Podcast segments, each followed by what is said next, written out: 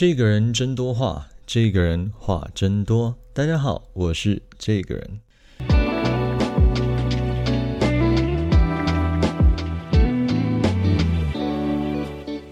欢迎各位来到《这个人真多话》的第三集。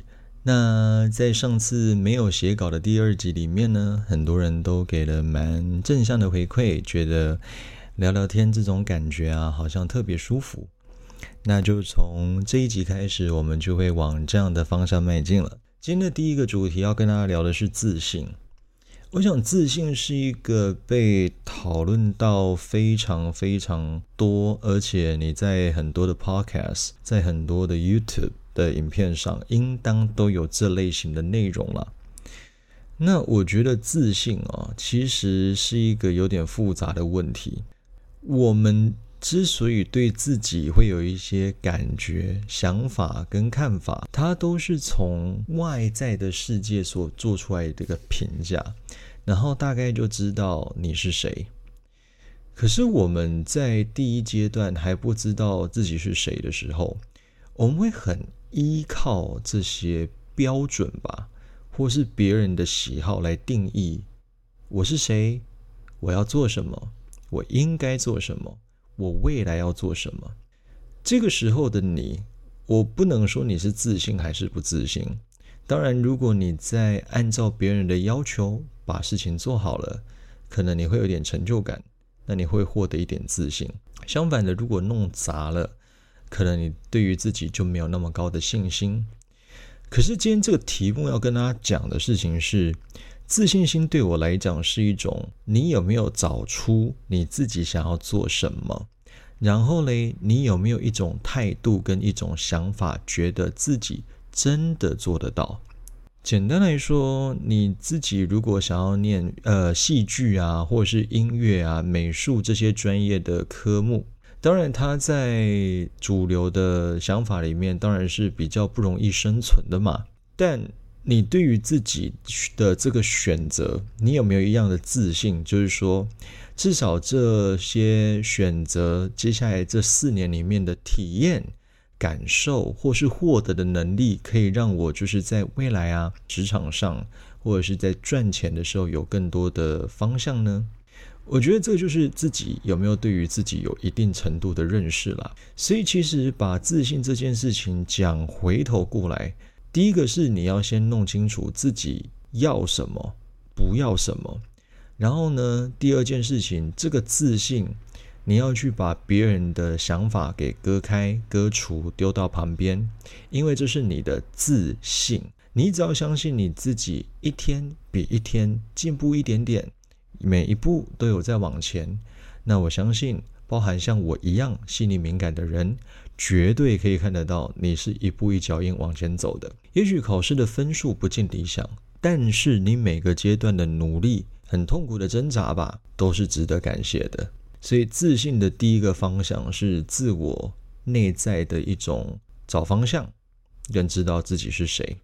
第二个部分，自信可以增长，我觉得很重要的关键是在你对于这个事情的熟悉度吧。英文有一句话叫 “practice makes perfect”，熟能生巧。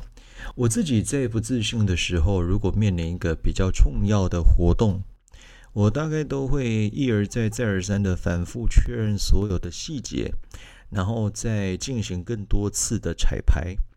这并不代表你一定要每一次都要先准备那么多次。当你已经习惯站上舞台，或是有一个固定的要讲话的地方。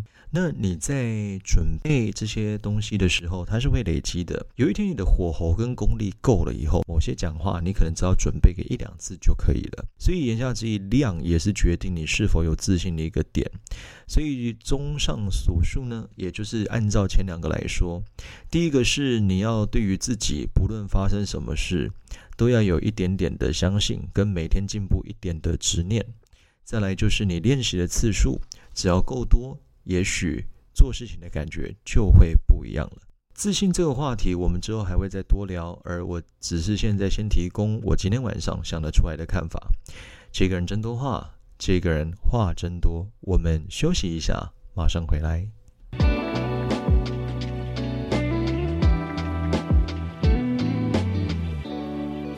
欢迎各位继续回到这个人第二个部分，想要跟大家聊聊呢。很多人在 Instagram 的发问当中问我的啊，什么叫不忘初衷啊？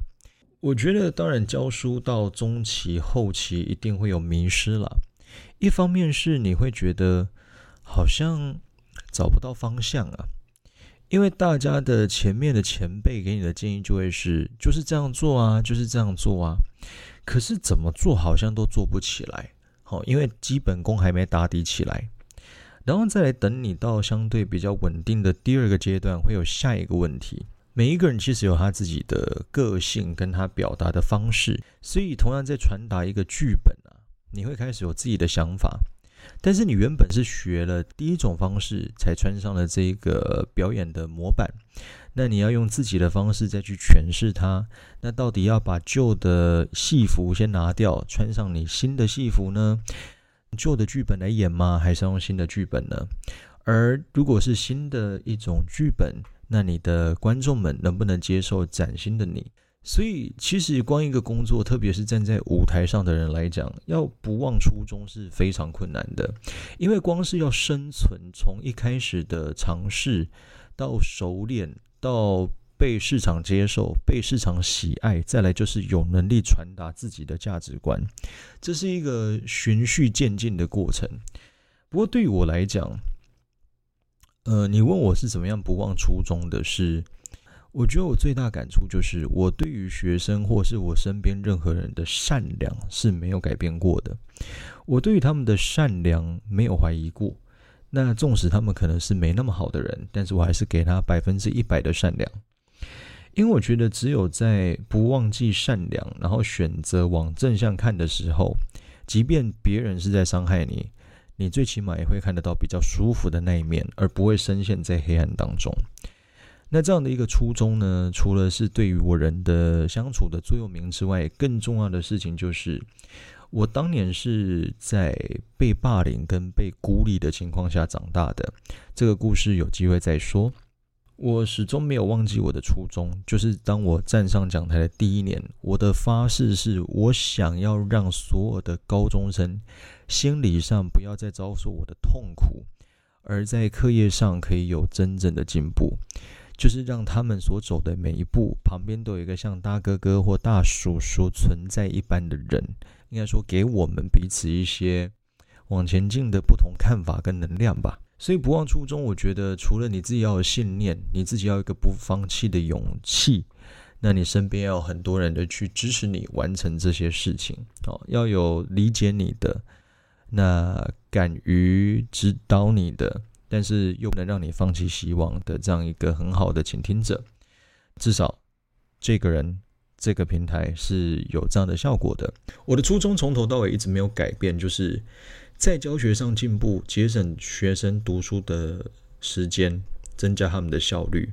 再来就是让他们可以在生活当中，既有英文的学习，得到很多包含社会学、呃心理学等等的一些基本知识跟概念，可以帮助他们在未来的生涯上走得比较舒服。那也确实，我陪好多人经历过好多事情，所以我现在看着很多已经到大学的学长姐，从高中那时候的低迷，然后个人轻轻小小的陪伴，长成现在成熟自信。自己生活圈，甚至有自己的感情，甚至到自己的家庭了，这是我觉得很感动的事情。